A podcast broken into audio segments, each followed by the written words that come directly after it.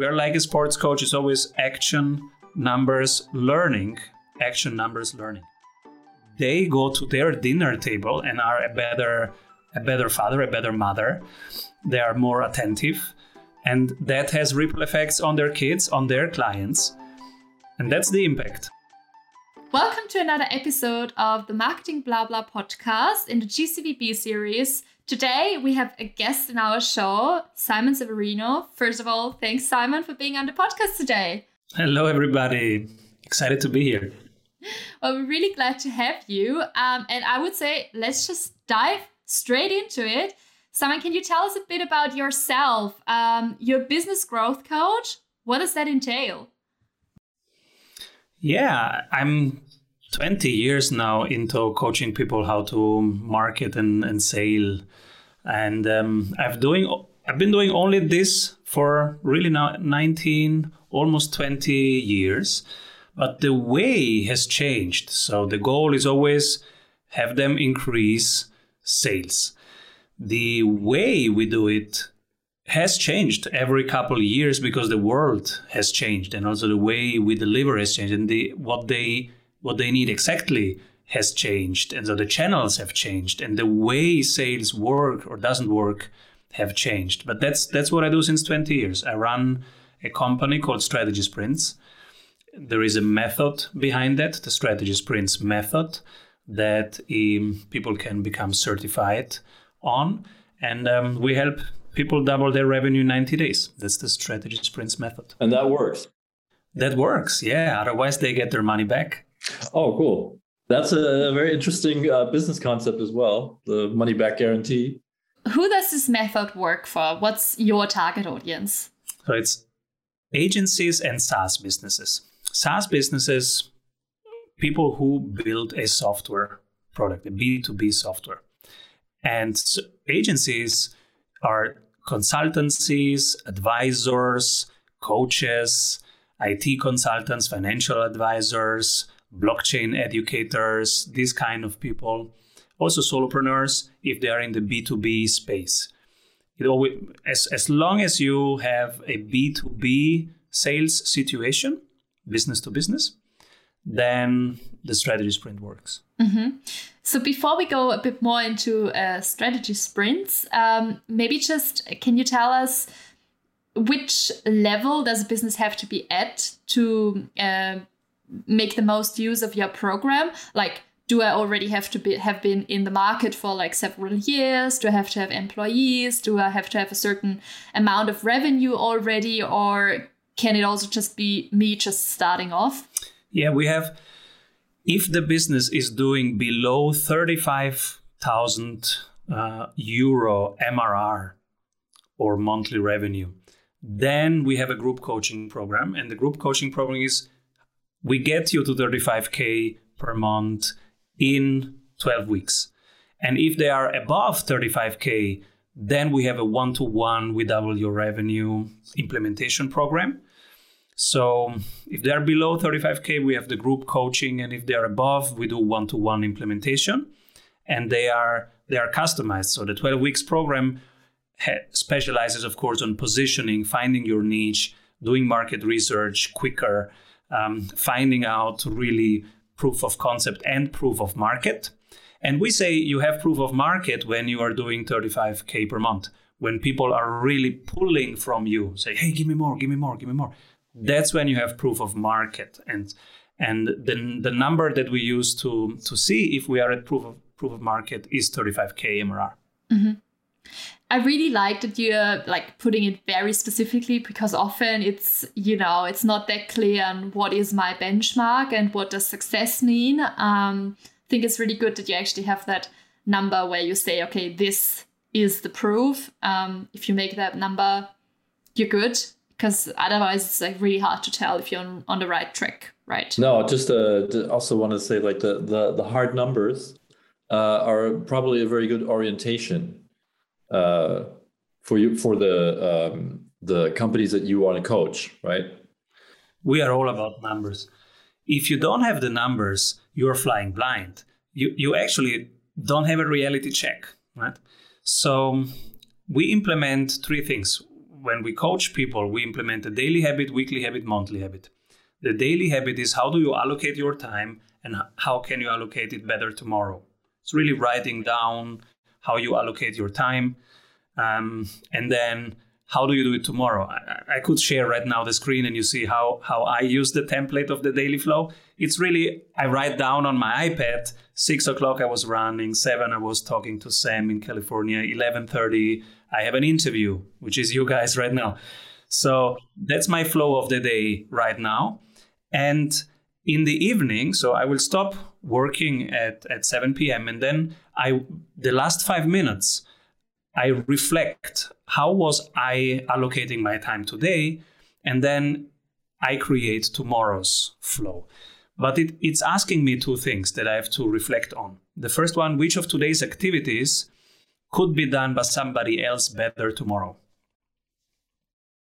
And the second question, if I lived more intentionally and freely, I would. So the first question helps me identify what's taking energy, what's giving energy, what's what's low leverage, what's high leverage. So what, should I cut, delegate, systemize, or outsource or automate? Which is important because business is all about um, solving bottlenecks. And so you have to write down stuff so that other people can do it. Otherwise, you are the risk and you are the blockage of, of the growth of your team. So you have to. And so um, we in our team, we are a small team, but we ask from everybody that they write down what they're doing and they write down what they will delegate next or automate or outsource and that they start hiring people. So they have a budget, but they start searching people and hiring them and delegating to them, because that's that's the ground dynamic of of a growing business, and it's really important. Otherwise, you are doing everything, and that's quite overwhelming. And and the second question reminds you of, oh, what was the big dream? What what was it that I wanted to really create? because I'm, I'm, I'm solving stuff every day. Oh, I have to ah, I have to send that person that, and they need this, and they need that, and this is broken. Let me oh link this one to that one. So that's of course improvements, daily improvements in operations. But what was the big dream? Wait a moment, I wanted to write a book. Where is the book? I didn't start. So do I still want to write a book? Then let's put it. Let's put time for it, right? This is, by the way, how I started writing my first book, which will come out in in February, Strategy Sprints, and um, and it was because it was triggered here, and I got and I go to my wife and say, hey. You remember, I wanted to write a book. Yeah, it's 10 years you have a book, how to write a book, and you never do it. I, okay, maybe I should start. it's the daily flow. Okay, so you yeah. really have in your coaching programs, you have um, on the one hand side all the like hard facts business economics side of things but you also have you know how to be an entrepreneur how to go from like just being self-employed working all the time um, to really building that business right? Yeah. The three habits daily weekly monthly this was the daily habit. How do you allocate your time and you start delegating? The second the weekly is get your numbers so get your numbers reported every seven days. Because marketing numbers, operations numbers, sales numbers.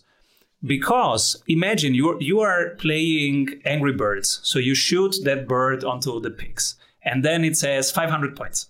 And then you shoot again. And it says 700 points. Right? What do you want to do next? okay. Most people want to shoot again. And now imagine you, sh- you shoot again and it says I will send you your points report in two weeks. Yeah. exactly. And that's why we need the same flow in our business. We are human beings. That's how we are. That's flow. Michael Csikszentmihalyi uh, described the mechanisms that make flow when you forget time and you just want to crank stuff and do stuff, right? That's flow. And we need to we need to have this as an individual, but also as a team. Otherwise, we're not going to produce anything over the long time, right? So to, to be in flow, you need your numbers, you need your feedback. Let's say I'm posting on social media. Yeah, but is it working or not? What's the feedback? Are we having conversations? How many conversations? So the marketing numbers, how many conversations are we having? How many people were on our website today? And how many of them want something from us? The, you know, if you're on YouTube, it's watch time. Uh, if you're a podcaster, it's number of downloads per week, then or per episode per week. And then you have the sales numbers. How many people were on a sales call? So jumped on your calendar to have a sales call. How many of them did you close? What's the percentage? And the operations number, how many clients are pissed and how fast did you answer that and turn that into wow? And how many clients are giving you referrals? NPS. How many are sad from 1 to 10 how likely they are to refer you? For example, or if you're a SaaS company, then the churn rate. So, how many people did you lose from your current subscription cohort? Is it 3%? Is it 3.5%? It's a huge difference. And so these numbers get them every seven days. We are very, very numeric. And so when somebody, when we coach somebody, it's like when you have a CrossFit coach. He goes like, "All right, what was your deadlift? What 75? We said 70. That's too much. Uh, and look at your technique you have to improve your technique. Now we go and do some flexibility training and we add some flexibility training. So we're like a sports coach, it's always action, numbers, learning, action, numbers, learning. That sounds very interesting.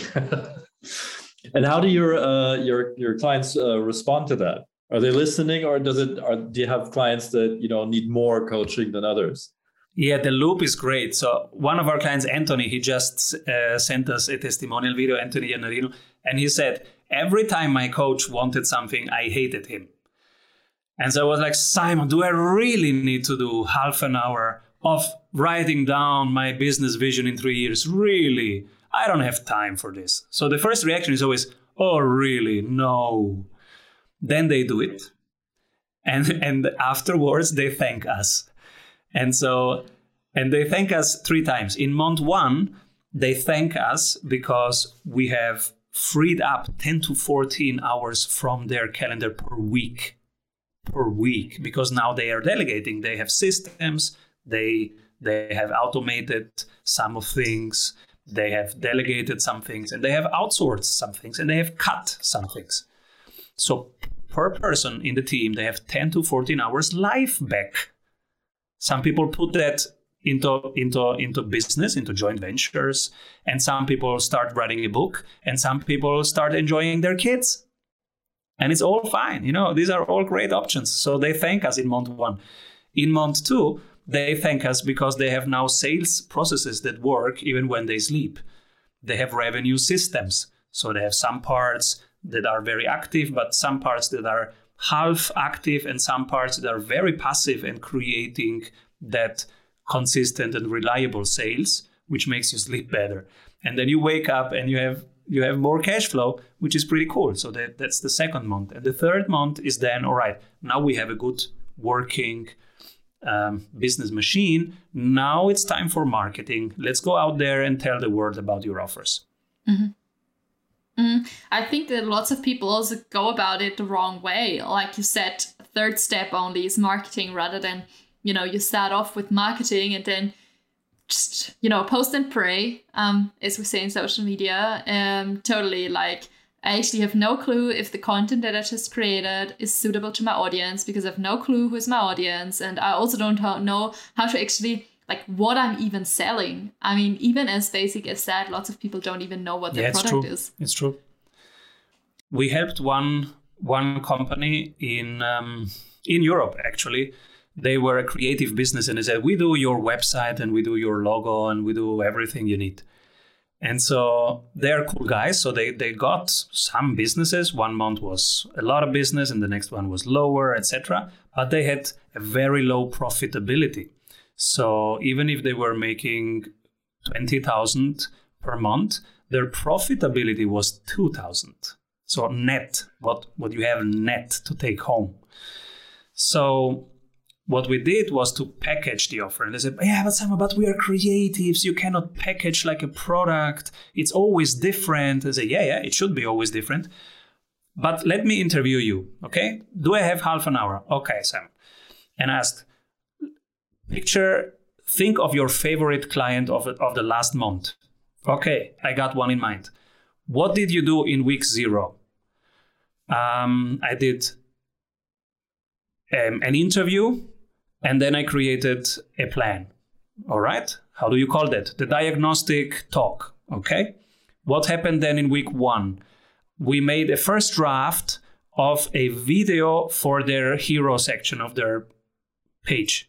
Okay. What happened then? We got feedback, implemented the feedback, made a second draft. All right. Look, you have a process. What happened in week three?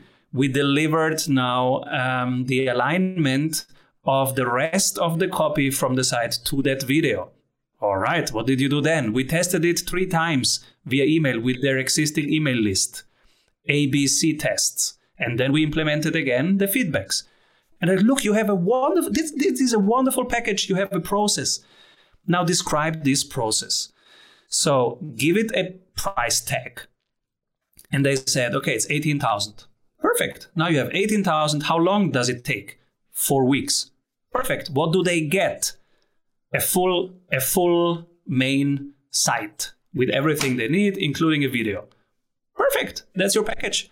And so they started putting that package in front of the offer, and uh, in and and they were just selling that. Now the sales became much easier, the marketing became much easier, the cash flow go, went up, and it it became so easy because that was the main and only offer that even the intern could do it. You you didn't need anymore the founders and and the most senior people in the team to do it. So they started hiring, and that became the central offer. Now in the background, they still could pick some clients because clients were then always asking, "Hey, can you do also my WordPress maintenance? Can you do also redo my logo? Uh, can can we change the colors?" and then they could pick and choose and say yeah okay we like this client okay let's have an extra package yeah 5000 on top and we do your logo but now everything was in order whereas before they would say yeah i work with you and then they had the project scope and then scope creep and then basically low profitability and really hard to sell and now they have something that is really easy to sell they are now 35 people Mm, mm, mm. Yeah, it really gives you the freedom as well. Like as you say, um, most people are not, or at the beginning at least, are not very happy with their business because they work around the clock, and if they're sick or they want to go on vacation, they can't. Like they, you're just constantly working because if you're not working, you're not making any money, and that's not really sustainable in the long term. Um, so I'm thinking. Um, the thing with, with with business is that as you say there's always those two sides like on the one hand side it's about numbers and getting the process right and having a strategy but on the other hand side there are things there is a place for things like the vision what you want to do what you you know having the freedom of being self-employed and stuff like that. How do you like help people weighing that out as well? Because I can imagine, um, also from talking to other uh, entrepreneurs, there's a the big part of being self-employed is always like, you know, letting go of things that are not good for you, like clients that are not good for you, for example, and like focusing on the ones that actually work. So there is this emotional side, I would say, to business as well. Um, how do you work on like weighing that out, balancing that out? Freedom is a great, great word because why do we do it? in the first place because we like freedom. In my case, I'm utterly unemployable. I'm a freedom guy. I, I could never be a cog in a machine, in any machine. So that's why I do it, right? That's why I'm self employed. And now the first year was tough. I was working around the clock. And this second one, kind of also. And in the third year, I fired myself from operations. So I said, okay, you cannot book Simon as a coach anymore. That's it. Simon retired from operations. So three three and a half years ago, I retired from operations, and that was the best idea ever. And I thought, oh my god, they're gonna miss me. I'm gonna miss them. Nobody missed me, and it's it's much better. It's much better now. So I onboarded this client, and I, I was so excited. And I was working with a business coach, and I told my wife, oh my god, today for the first time, I'm gonna onboard a client, and I'm not gonna coach them. Somebody else will coach them And she goes, what? And like, yeah, yeah, yeah, yeah. That's the that's the thing. That's the thing now. Oh my god. Oh my god. Okay. I hope it works. And then I say to the client, okay, welcome. This is the game plan. This is the next 90 days, and this is your coach. And they go, what? You are not my coach? I go, no, I, I'm retired. But your coach uh, is active, so they're much better.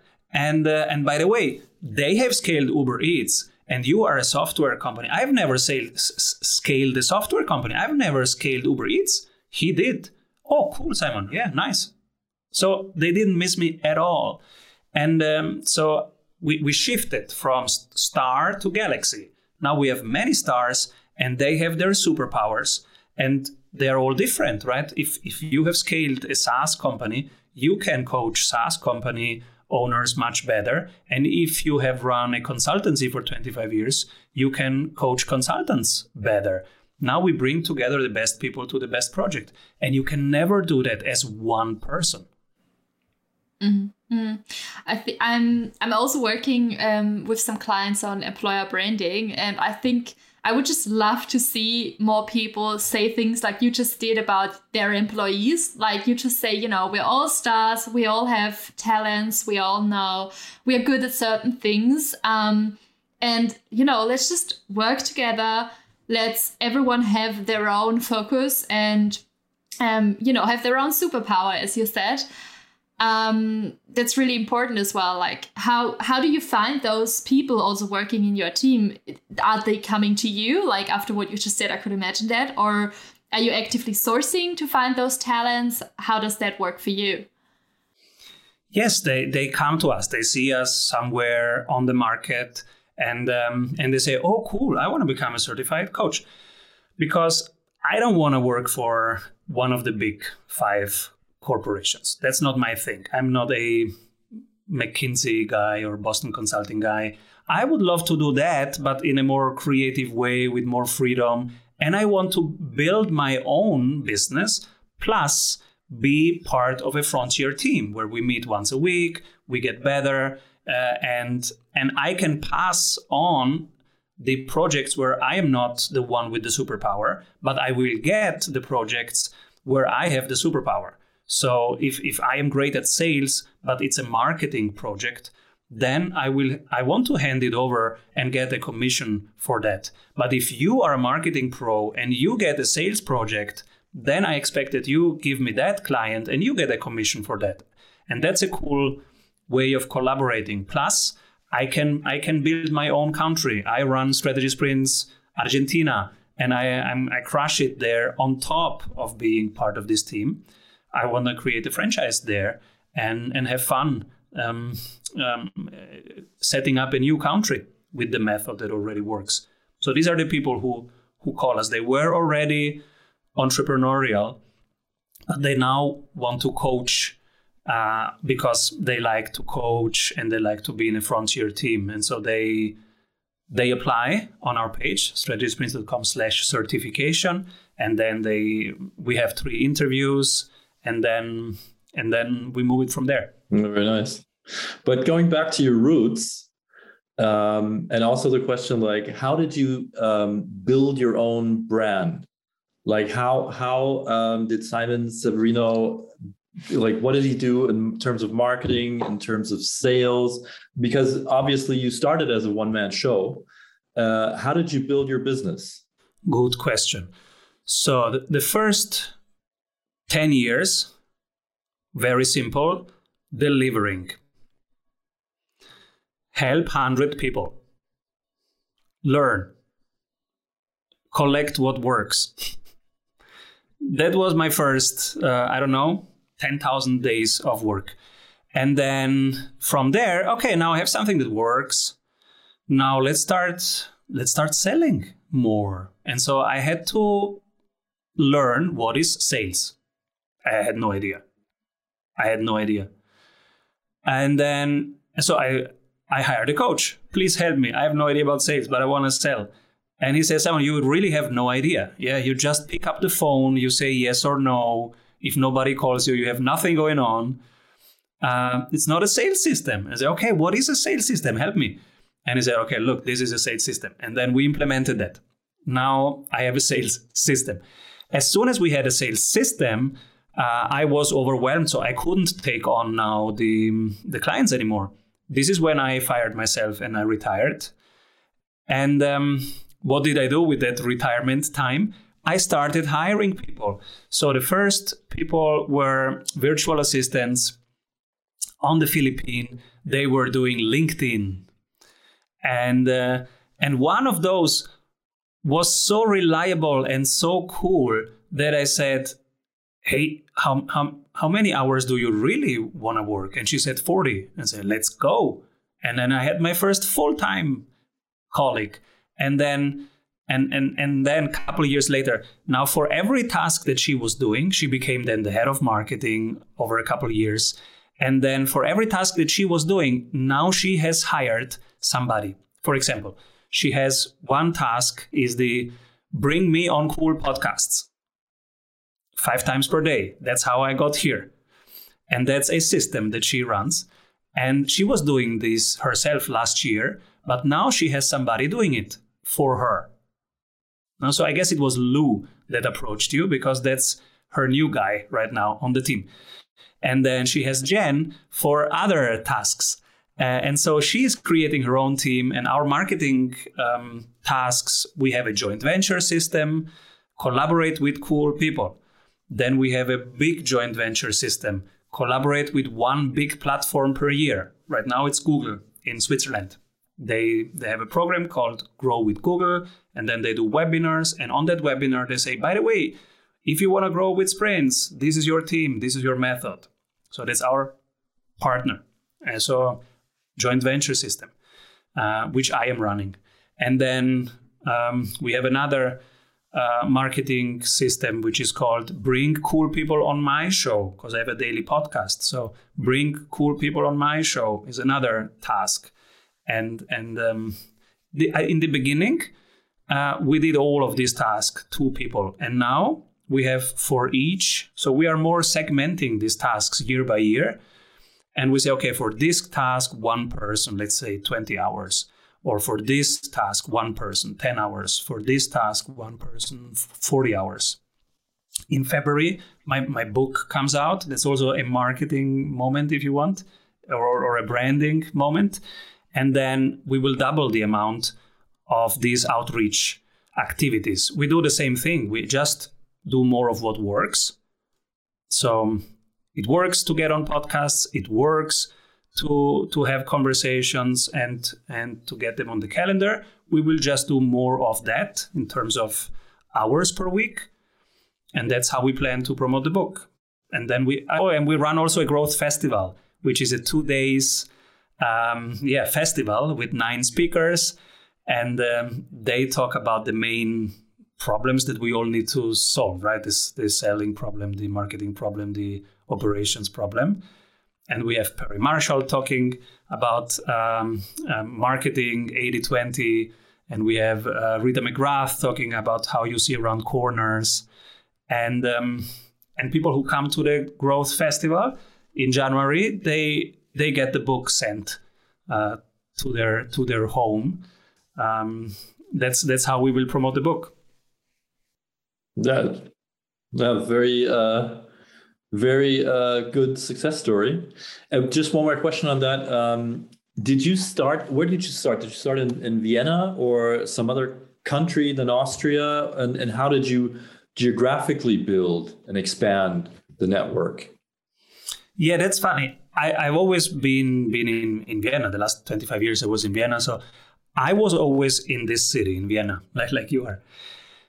In the first four years, my desk was somewhere else because when I, I was with a big consultancy and uh, and they and they were placed in St. Gallen, but my desk was in St. Gallen. I was never in St. Gallen because uh, I was always in planes. When when you are in this kind of jobs, you are always in an airplane. So I was just four years in airplanes, and then I was back in Vienna and uh, and then I got two kids, and then I said I don't want to fly so much. There must be a better way. And then, yeah, the internet was around already. It was pre pandemic. We said, hey, let's go full online, 100%. Because the coolest day for me is in the morning, like today in the morning, I was already having conversations with San Francisco, with Los Angeles, because it's evening for them. And then now with you guys, and then in the afternoon with other people, and then in the evening again, San Francisco, Miami today. And then I go cook for my kids, and then we play music with my kids. So that's for me a good day. And so I'm the whole day just in this city, uh, in in in one of the more traditional, more boring parts of the city, even. Yeah, but but I have a cool life, and I'm meeting the coolest people, like 20, 40 of them. We have a mastermind session today where we talk about revenue systems and investment systems. I'll have I'll meet many cool people there from California, from Miami, from New York, from Paris, from Zurich, also from Vienna, and we will have fun for one hour, but nobody has to lose half a day traveling to that event. The event comes to them. Yeah, I think that's that's the thing of the past anyway. Is like now the companies have learned that actually it is possible to do lots of things online. Um, I mean, even the other day, I, I, even to, to Upper Austria, it takes me about like three hours or so, and then like to go some rural part there, just for like a one hour meeting, and then you have like three hours back. It's just not very efficient to spend seven or eight hours traveling, or like in total on a one hour meeting. I could have been working for that time, and I totally agree with you. I think, and I hope that this like digital only, mainly digital. Um, you know spreads more and more um i don't think that like um you know physical events are outdated they will still happen and they are important um but there is just many things that can happen just as well digitally um what I would like to know now that we've talked about your past is where are you headed in the future? Because um, you know, you've talked a lot about how like you have made some time for you. I don't know how many hours you work a week now. What's what's your goal, like the end term goal? I mean, you say you already live the best life, the one that you wanted. Um, is there still room to uh, optimize? Do you still want to optimize? Do you still want to grow the company further? You know, what what is your plan? So the I'm I'm very happy with the current state, and that's also our philosophy. You know, in, we we start with happiness and uh, with integrity and with impact, and we don't start with big numeric goals or whatever forward because life is here right now. That's it. Everything else is really just you know in in, in your head. But yes, we have a vision, a three years vision, and um, and it says that we're doing the same thing. We're just more countries. So we have more more sprinters doing it because yes, we are hiring. We are hiring all the time new coaches. Um, so we're certifying more people. We are adding more time zones and more cities. Um, so in three years we will be much more. Now we are 14 coaches. We will be probably 40, 50, 60 coaches in three years. That's that's what grows. But actually, I right now I enjoy um, the the way we do it right now. So the coaches have a good life. Uh, they they have revenue, they have clients, they like it. Every one of their clients has a hundred people they work with because it's business owners, it's business to business. So when they have impact on one person, that pers- person has also impact on another person. So we have ripple effects uh, over the globe, and that's the cool thing. So if we help somebody uh, free up time, they go to their dinner table and are a better a better father, a better mother. They are more attentive, and that has ripple effects on their kids, on their clients, and that's the impact. That's what we have described in our three years vision. How this impact is even more and even deeper, because that's what we care about. Then, of course, the revenue, the profit, all of that will go up, and we will double um, uh, in in in a certain cadence uh, all the time, sure. But only if we keep this level of balance, of happiness, of impact, and of integrity intact and of serving our clients. That's why that's the focus number one. And, and I am actually quite happy because if I look at myself seven years ago, I was in planes all the time and I had a miserable life and I was a weekend daddy. And now my day is is already in the morning is already pretty cool. Now it's lunchtime here in Vienna, and I already had an amazing day. I had already one hour of running in a huge park here in Schönbrunn. Beautiful. I had already one and a half hours playing with my kids. They're three and six. We had fun. We played dinosaurs. We played music. We were dancing. Cool. I had already talks with California, talks with you guys in Vienna. So it's already a cool day and it will continue this way. And then, and it's not too much. I'm working around, I don't know, sometimes six, six to 12 hours per day, uh, five times a week. And um, 99% of these hours do not feel like work. Is this work? Does this feel like work? We're talking. But it's one of my tasks. Yeah. yeah, absolutely. I think, um, yeah, you're totally on the right track. And I wish I had talked to you like only three months ago. um, and I think that lots of people feel that way, you know, um, on different stages. I, I've just hired my first employee actually just a month ago. And I'm already like so impressed by how well she's doing, how much, you know, free time this has given me, and how much better it is for my clients. It's just it's a win-win-win situation. And you know that's that's just something that i think most people have to learn the tough way. And if there's an easier way with your program to um, get there earlier uh, you know go for it. Or to buy your book once it's out in february. Yeah it's it's on pre-order in amazon. It's strategy sprints and yes, we Christmas presents. yeah. So if you like having a CrossFit coach for your business, yeah, we might be your coach. um,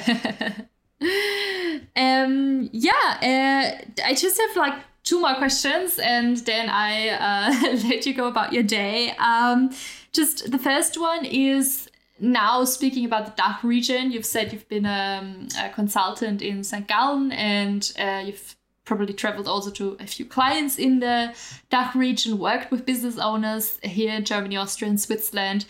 Is there anything like very specific about that region that business owners can take away from that podcast today? You know, the funny thing is, we, we have a program with Google where we help uh, small and medium businesses in Switzerland go go global, go worldwide. So one of the main topics is is language if you're in Austria, if you're in Switzerland, if you're in Germany, should you do German? Should you do English? So you are in Vienna, but you are talking English. This is something that many are considering right now who have a business and they know they can scale it if they just start doing it in English. But some of them are for some reason, no, it would be double the work, etc. So what I did, and and I'm so happy that I did it eight years ago or nine years ago, I said, okay, let's just do it in English. That's it. No German. I don't want to have double the amount of work for every landing page, for every email, having it in two two languages. No, come on. It's it's a village anyway. It's, the internet is here, so there is no what what is a nation state anyways. It was never a smart idea to have these things anyways, and they are gone since the internet. They are gone. We are one big village so, so let's forget this nation stuff. Uh, pick a language that is globally uh, easiest. That would be Spanish or English, and then go for it, right?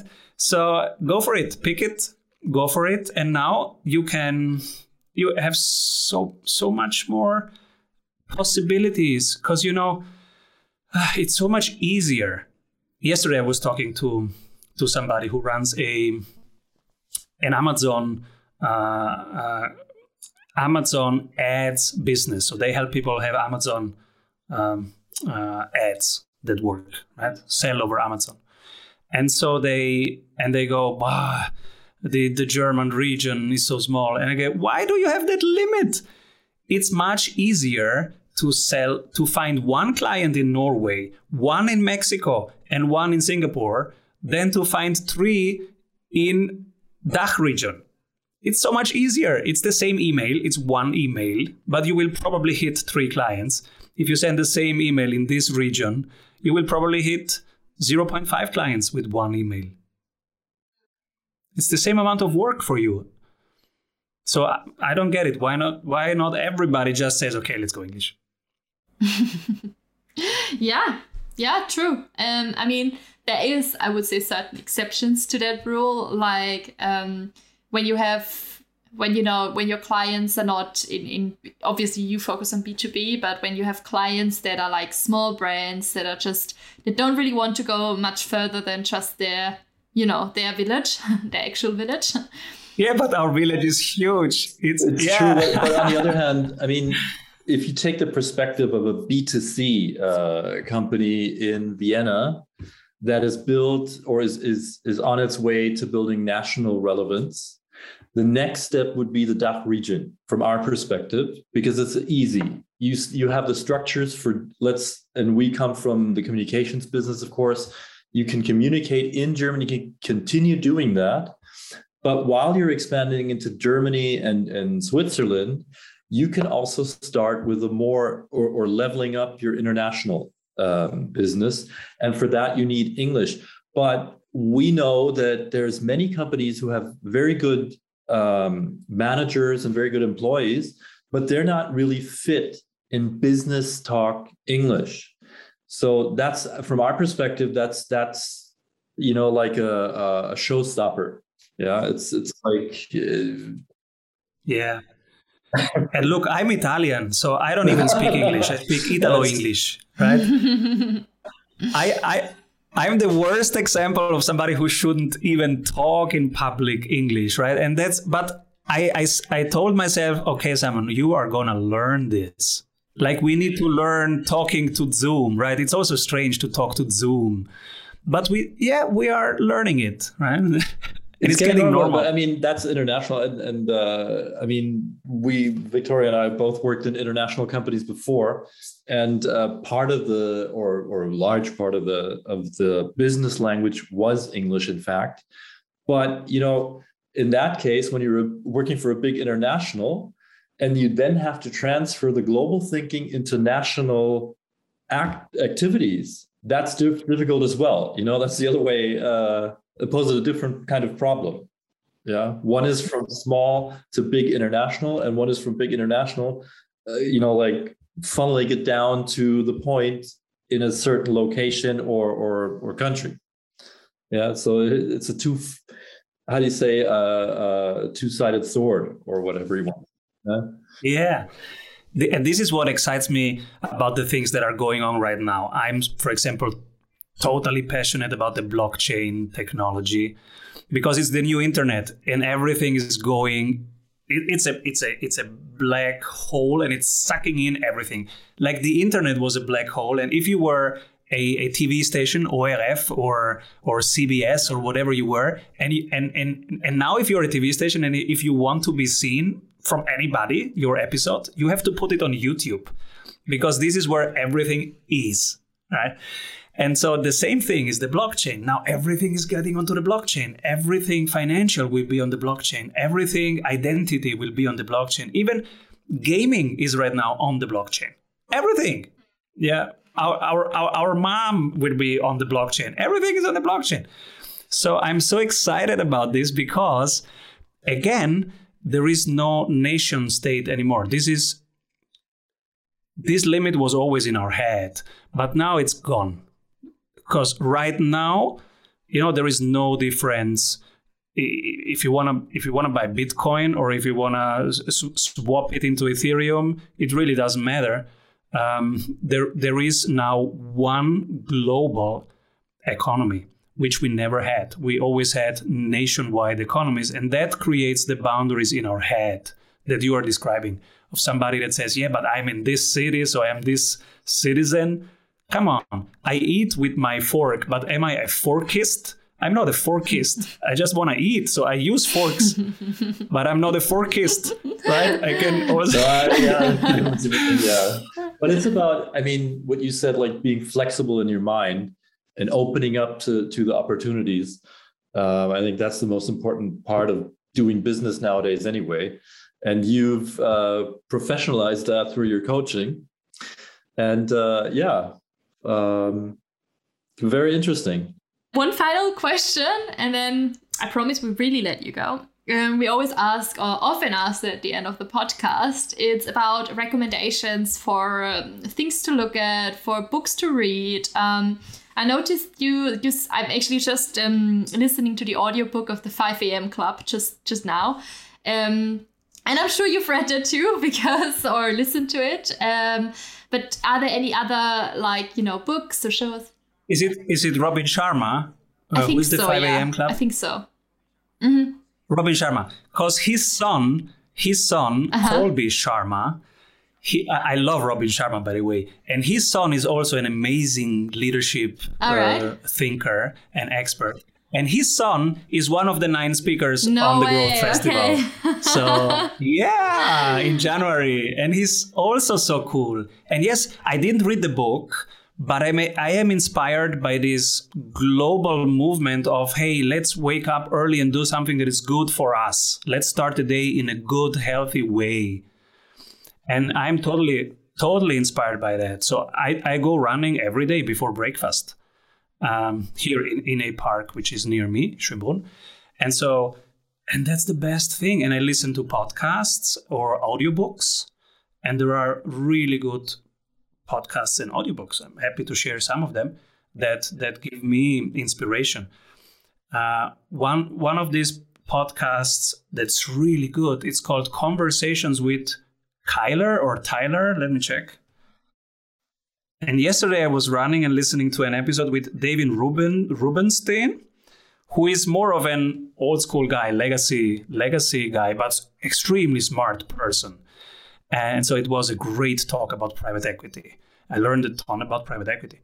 Um, I listened to Robert Breedlove. His show is amazing. It's called What is Money? I listen to everything Michael Saylor. Wherever I can find Michael Saylor, I listen to this guy. I I listen to Raoul Paul, who is a macroeconomist. And right now, it's really important to understand macroeconomy, to understand inflation, to understand unemployment rates, to understand where this world is going. He he really teaches demographics because he has found out that demographic is a major driver for everything, everything right now. And so, and I, and of course, I study technologies and what's going on in the technology space with whatever audiobooks, podcasts I can get, because that's really important. And I study everything blockchain every day, also via podcasts, books. And I got started on the blockchain trip via the book The Bitcoin Standard, which is a very good book. Um, I will try to find as many as the books you just mentioned in podcast and link them in the show notes, definitely. Uh, thanks for taking the time. It was really interesting. Thanks for sharing your expertise, your knowledge. And I will also uh, put the link to the uh, festival you mentioned and to your book in the show notes. And yeah, good luck with everything and good luck for the end of the year and your three year vision. Thank you so much. Keep rolling, everybody. Yeah, you too. Thanks for being here.